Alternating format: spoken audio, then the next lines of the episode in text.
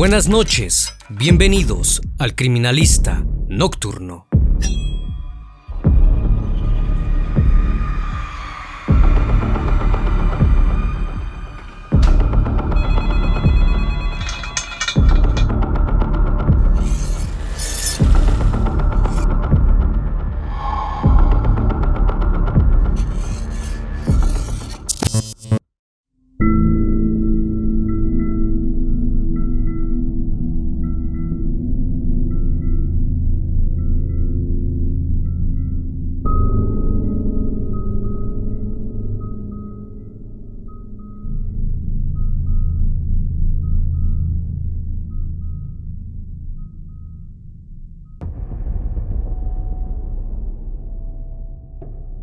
La ciudad de Santander es conocida como una de las ciudades más elegantes y bellas de la costa norte de España. Cuenta con un gran puerto natural, el cual fue utilizado antes del Imperio Romano. Sus playas, su gastronomía y su cultura la hacen un lugar perfecto para vivir y disfrutar. Sin embargo, en los años de 1987 y 1988, el número de fallecimientos de personas de la tercera edad incrementó drásticamente. En todos los casos, el certificado de defunción indicaba causas naturales, a pesar de que en tres casos un forense encontró lesiones indicativas de abuso. Todo parecía ser obra del ciclo de la vida, y nadie sospechaba que algo malo estuviese pasando, hasta que un diario llamado Montañés sembró en la población el beneficio de la duda, y surgió que quizás se tratase de un asesino en serie. No obstante, dicho diario fue acusado de sensacionalismo y de alarmar a la población, pero de pronto surgió una pista importante, pues la policía se dio cuenta que las últimas ancianas habían contratado servicios de albañilería. La Guardia Civil se enteró que la última mujer fallecida, Julia Paz de 71 años, acababa de contratar a un albañil para reforzar la puerta de su entrada. El trabajador había dejado una tarjeta de presentación que fue encontrada más tarde por la policía, en la que incluía su nombre completo y su dirección. José Antonio Rodríguez Vega había sido el encargado de realizar dichas obras. Pero lo más alarmante fue que este sujeto había estado años antes en prisión, cuando tenía 20 años, por haber abusado de dos mujeres e intentar hacerlo con otras tres, por lo que fue condenado a 27 años de prisión, siendo conocido como el abusador de la moto, dado que en esos años el Código Penal español permitía la nulidad de una sentencia, en algunos casos, en los que la víctima perdonara a su agresor. Se valió de eso y escribió cartas a las mujeres desde la prisión, en donde les pedía perdón por los actos cometidos. Cuatro de ellas lo perdonaron y su sentencia se redujo a solo ocho años. A pesar de las cartas, nunca se mostró arrepentido, ni mucho menos con remordimiento. Cuando le preguntaron por qué lo había hecho, simplemente dijo que estaba aburrido. José Antonio Rodríguez Vega nació en Santander, Cantabria, el 3 de diciembre de 1957, en el seno de una familia humilde, siendo el cuarto de seis hermanos. Su padre era un hombre trabajador, pero tenía problema con la bebida. Era muy agresivo y celoso con su mujer, a la que golpeaba e insultaba frecuentemente, mientras que su madre era agresiva y muy violenta, además de ser sumamente dominante. El hermano mayor de José también era alcohólico y muy violento. Todas estas circunstancias llevaban a la familia a discutir día con día, por lo que las peleas en casa eran muy comunes. En la escuela era un niño reservado, que casi nunca hablaba, no tenía amigos y su desempeño escolar era muy malo, a pesar de tener buena conducta. Por esa razón, solo cursó hasta el octavo grado de la educación básica. Cuando cumplió ocho años, hubo un evento traumático que lo marcó de por vida, pues recuerda que a esa edad una mujer viuda de 50 años, quien era conocida suya, abusó de él en múltiples ocasiones. Todo empezó con simples tocamientos, pero conforme fue pasando el tiempo se convirtió en algo íntimo. Pasados tres meses, dejó de ver a aquella mujer, pero dentro de él surgió la fantasía de estar con la viuda, lo que lo llevó a estimularse pensando en ella. Posteriormente, esos deseos se volcaron hacia su madre, pues a pesar de sus sentimientos de odio y rencor, tenía la fantasía y el deseo de intimar con ella. La idea de pensarlo lo atormentaba, pues sabía que no estaba bien, pero esos pensamientos no lo abandonaban. Durante su estancia en la escuela, conoció a una joven de nombre María Socorro, de entonces 14 años. Ambos se atraían y pronto empezaron a verse muy seguido, hasta que consolidaron una relación. Para ese entonces, Antonio Vega trabajaba en una carpintería, en donde no duró mucho, ya que el dueño del establecimiento lo echó porque sudaba mucho y manchaba los muebles. Posterior a eso aprendió el oficio de albañil. Poco a poco se fue desarrollando en esta profesión y le fue muy fácil conseguir clientes, pues era muy carismático y de apariencia confiable. A pesar de que Antonio trabajaba, seguía viviendo con sus padres y con una de sus hermanas, con la que siempre discutía por razones absurdas. En una ocasión golpeó a su madre y a su hermana, porque no se ponían de acuerdo de qué ver en el televisor. Su carácter para ese entonces era violento, al igual que el de su progenitor, quien para los años de 1974 permanecía postrado en cama debido a una enfermedad. Cuando José Antonio cumplió 18 años, tuvo una fuerte discusión con su padre ante sus impulsos violentos. Lo arrojó en una silla de ruedas por las escaleras. La situación provocó que su madre se enfureciera y lo echara de casa. Luego de ese acontecimiento, Antonio Vega decide casarse por la iglesia con María Socorro, con la que llevaba saliendo cuatro años. Ella acepta y se unen en matrimonio pero la oposición de las familias se hizo presente, dado que ambos eran muy jóvenes. Esto provocó que Antonio desarrollara una aversión por su madre y por su suegra, con la que también incluso fantaseaba. Las relaciones matrimoniales desde el inicio fueron muy problemáticas, debido a que José Antonio tenía un problema. No lograba tener intimidad por más de un minuto. Por lo consiguiente, los contactos con su mujer eran cada vez más difíciles y para evitar toda clase de contacto, él le decía que no tenía ganas, puesto que estaba cansado. Al no poder satisfacerla, empezó a celarla incontrolablemente, al grado de llegar a espiarla en su lugar de trabajo, a pesar de su problema. Luego de un tiempo, la pareja logró tener un hijo. Sin embargo, Antonio no estaría precisamente feliz, pues ahora tenía una familia. Su hijo pequeño no le dejaba dormir por las noches, lo que acrecentó su carácter violento. Una noche, en mitad de un ataque de llanto del pequeño. Su padre desesperado se acerca hasta la cuna y lo golpea para intentar que se calme. Ante la actitud de Antonio, su esposa María piensa en dejarlo, pues de ninguna forma lograba satisfacerla y el vivir con él se había convertido en una pesadilla.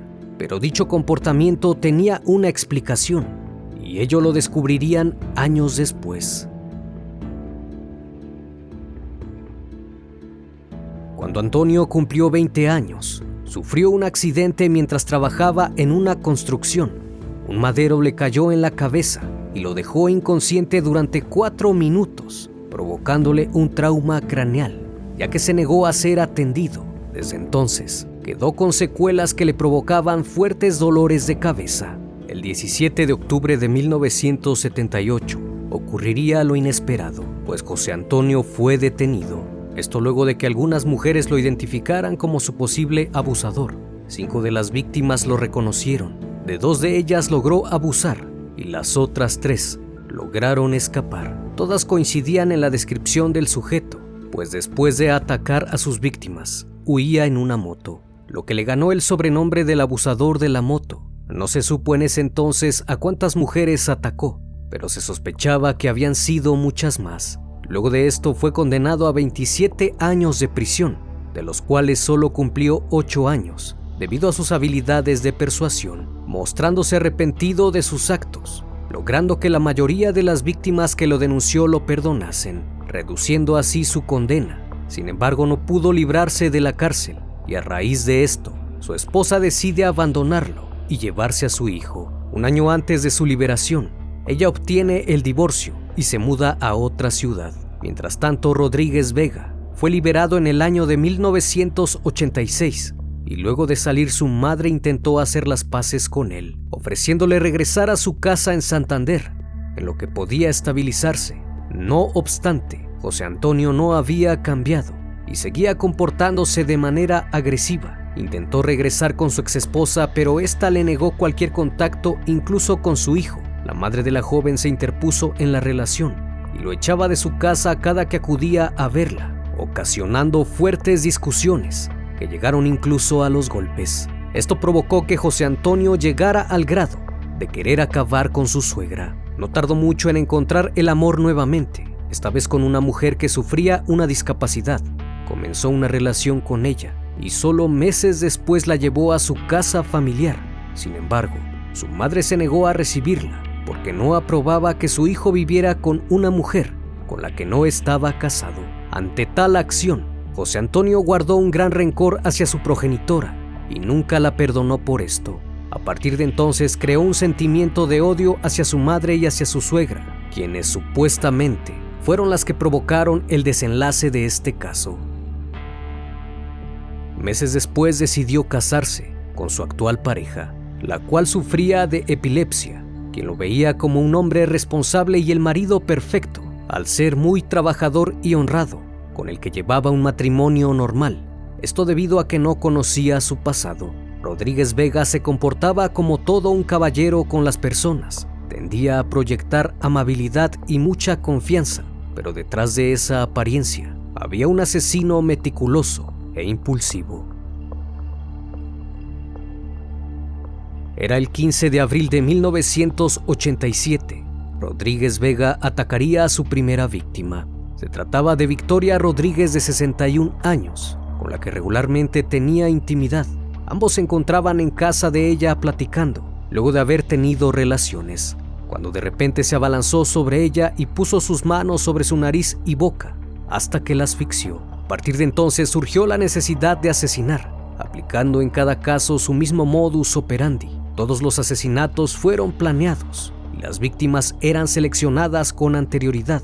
Todas ellas eran mujeres solas de la tercera edad, de entre los 61 a los 93 años. La manera de engañarlas era muy fácil, pues a veces se acercaba a los domicilios con cualquier excusa, dado que al ser albañil les ofrecía alguna reparación y sabía perfectamente qué decir para alarmarlas. En otras ocasiones se hacía pasar por electricista, gasero o técnico de televisión. Siendo un hombre de aspecto agradable y educado, se ganaba fácilmente su confianza, llegando al punto de ofrecerse para ayudarlas en otras cosas, como realizarles las compras o reparar algunas cosas del hogar. Incluso se ofrecía de acompañante al terminar el trabajo por el que le contrataban. Este insistía en que las visitaría regularmente para que no se sintieran solas. Al ver el gesto tan amable de este sujeto, accedían, pues pensaban que era un hombre de buen corazón que regresaba con la excusa de revisar si había hecho bien su trabajo. Parecía que Rodríguez Vega tenía suerte en encontrar ancianas solas, pero no era así, ya que cada víctima era perfectamente seleccionada. Una vez que recorría cierta zona, observaba a las ancianas y se percataba de que éstas vivieran solas.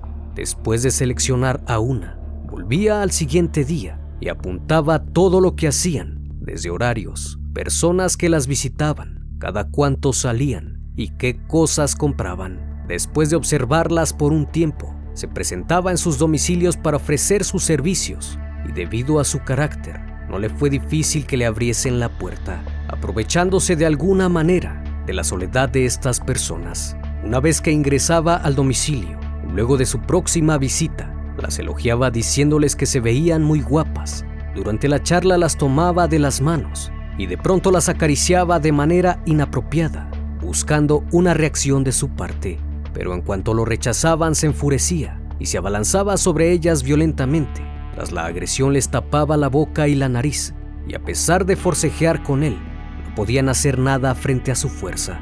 En algunos casos las apretaba tan fuerte la dentadura postiza quedaba atrapada en la garganta de la víctima, provocándoles un edema pulmonar acompañado de un paro cardíaco. Por esta razón los médicos atribuían su fallecimiento a causas naturales. Algunas veces intimaba con ellas, luego de haber perdido la vida, y en otras utilizaba objetos. Una vez que satisfacía sus deseos las cargaba y las llevaba hasta su habitación. Una vez ahí las acostaba sobre la cama y les colocaba las manos sobre el pecho para simular un paro cardíaco. En algunos casos eran halladas luego de varios días en otras se llegó a denunciar la agresión, pues en ocasiones los familiares se percataban de la falta de joyas, relojes e incluso televisores, además de que presentaban golpes en las rodillas o en la cara, pero las autoridades simplemente no hicieron nada, debido a que todo apuntaba a causa natural. Pero la intriga empezó cuando en tres víctimas lograron encontrar algunas lesiones en las partes íntimas. Los primeros crímenes eran limpios y procuraba no dejar rastro. Era muy cuidadoso en los detalles. Por esa razón nadie sospechaba de un crimen, pero conforme atacaba se hacía cada vez más descuidado. Ello lo llevaría a su detención. Durante abril de 1987 y abril de 1988, inexplicablemente el incremento de fallecimientos en mujeres de la tercera edad aumentó significativamente. De pronto descubrieron una relación en los domicilios de las víctimas, y es que todas ellas habían hecho trabajos de remodelación antes de ser asesinadas. La Guardia Civil se encargó de investigar el caso, y es entonces que descubrieron la similitud de ellos. El mismo albañil había realizado algunos trabajos días antes del fallecimiento de las ancianas, y no tardaron en encontrar la tarjeta de presentación de este sujeto, así que no dudaron en investigarlo, y de esta manera se llevaron la sorpresa de que años antes había estado en prisión por hechos similares. El 19 de mayo de 1988 es detenido en la calle de Cobo de la Torre a las 8 de la mañana, cuando salía de su casa para acudir a su trabajo de albañil. Fue sorprendido por elementos de la policía quienes lo trasladaron en calidad de probable sospechoso de haber privado de la vida a tres ancianas, Margarita González de 82 años, Natividad Robledo de 66 y Julia Paz de 71 años. En un principio negó su participación en los hechos, pero poco tardó en confesar luego de las pruebas en su contra, y lo que inició con una acusación de tres casos terminó siendo de 16. Una vez lograda su detención, causó gran impresión, pues nadie podía imaginarse cómo aquel joven alto y bien parecido quien era conocido en la ciudad de Santander como un hombre educado, amable y seductor, era el verdugo de aquellas ancianas. Al revisar su domicilio los agentes quedaron impresionados y sin más dudas de que Antonio Vega era el perpetrador de los hechos, pues en una habitación tapizada de rojo había recuerdos de todas sus víctimas, joyas, dentaduras postizas, fotografías e incluso ropa, imágenes de santos y televisores. Cada uno de esos objetos había sido extraído de la casa de todas ellas. No los había robado por el valor que tenían, sino porque significaban algo importante para él. Es como recordar el acontecimiento una y otra vez. Parecía un museo de los horrores. No obstante, los trofeos no estaban vinculados a todas las víctimas conocidas, lo que implica que hay una gran posibilidad de que existan más víctimas. Egocéntrico y cínico es como se veía ante las cámaras. Quería que todo el mundo conociera su rostro. Durante el juicio negó haber cometido los crímenes, argumentando que lo estaban inculpando por fallecimientos de causa natural y que él no era el responsable. Pero todas las pruebas estaban en su contra y en todos los casos él estaba relacionado. Al verse acorralado, aseguró que fue motivado por el odio a su madre y a su suegra, puesto que deseaba vengarse de ellas. Sentía una sensación de temblor, escalofríos y la necesidad de asesinar. Por eso elegía a personas similares en edad, además de que también se sintió atraído por su progenitora desde que era un niño. Dicho esto, el abogado defensor apeló por la enfermedad mental. Sin embargo, el equipo de psiquiatría forense que examinó a Rodríguez Vega antes de su juicio, declaró que tuvieron que discernir si se trataba de un psicópata desalmado o de un ser humano con las facultades mentales perturbadas. Sus informes fueron concluyentes. Conserva inalterado su sentido de la realidad y es capaz de gobernar sus actos, siendo resistente a los tratamientos, lo que ensombrece su pronóstico. Su peligrosidad es muy alta. Se llega a la conclusión que su imputabilidad era plena porque su inteligencia era absolutamente brillante, catalogado como un psicópata que carece de compasión y vergüenza. Finalmente, el 5 de diciembre de 1991, José Antonio Vega fue condenado a 440 años de prisión por la Audiencia Provincial de Santander por el crimen de 16 ancianas y abusos deshonestos, cumpliendo así la pena máxima. Durante los años posteriores concedió algunas entrevistas, en donde dio fuertes declaraciones y comenzó a estudiar derecho para poder probar su inocencia, pero su egocentrismo le jugó en contra al enfrentarse con otro criminal conocido como el arropiero, con quien competía describiendo cada caso, cada vez más aterrador que el anterior. De esta manera, no pudo lograr su cometido de salir bajo inocencia. Durante los años que estuvo en prisión, fue cambiado de una cárcel a otra, por lo menos en 10 ocasiones, hasta que el martes 22 de octubre de 2002 fue trasladado desde la cárcel de Dueñas hasta el centro penitenciario de Topas, donde cumpliría el resto de su condena, a solo 8 años de salir libre. Pero el 24 de octubre de 2002, José Antonio Rodríguez Vega fue asesinado de 113 puñaladas en la cárcel de Topas en Salamanca por dos compañeros de prisión, Enrique González del Valle, conocido como el Zanahorio, y Daniel Rodríguez Ovelleiro, quienes se referían a él como una mala persona, mentiroso y soplón.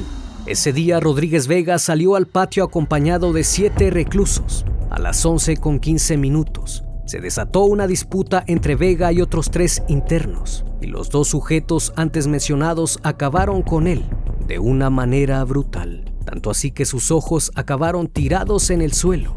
Al día siguiente, fue enterrado en una fosa común de la cárcel y nadie acudió al entierro, quedando en aquella soledad de la cual un día se aprovechó.